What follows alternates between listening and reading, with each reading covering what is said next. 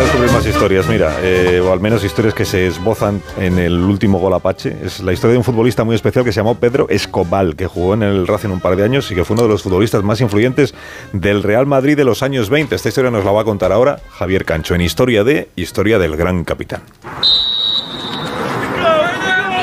Perico Escobal fue uno de esos centrales rotundos que había hace 100 años. En sus entradas había resolución, eficacia y la determinación de un mensaje a los delanteros.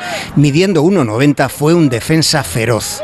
Perico debutó en el Real Madrid con 18 años. Fue uno de los primeros grandes capitanes que tuvo la entidad de Chamartín y también fue jugador de la selección española.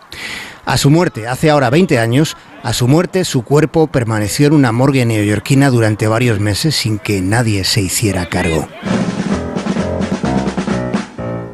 El 18 de julio, el general Franco se subleva en Canarias al frente de su guarnición. ¡Dejad las armas! Esta era la voz de Keipo de Llano. Cuatro días después del alzamiento militar en julio del 36, un coche de la policía secreta fue a buscar a Perico a su casa. Dijeron a la familia que no era grave, que le esperaran para comer. En el interrogatorio le acusaron de ser miembro de Izquierda Republicana y él lo admitió. Pero después ampliaron la acusación. Dijeron que había ido a Madrid a organizar la resistencia. Le acusaron de masón y de haberse involucrado en la quema de iglesias. Lo único cierto era su filiación política. Lo demás era un embuste. Un Estado totalitario armonizará en España el funcionamiento de todas las capacidades y energías. Tras la guerra civil, Perico Escobal acabó exiliado en Estados Unidos, donde escribió un libro titulado Las Sacas. Ese libro es una narración autobiográfica en la que describe el horror de las cárceles franquistas, con el hacinamiento, las ratas o las bombillas que estaban siempre encendidas. Explica los recorridos de la camioneta a la que subían los presos que nunca volvían. Cuenta Perico que no existe nada más frío, nada más frío que los paredones de fusilamiento. Su nombre estuvo en una lista con sentencia de muerte. En el 37 fue trasladado a un pabellón carcelario para enfermos terminales, pero sobrevivió. Sobrevivió incluso a la visita de Millán Astray.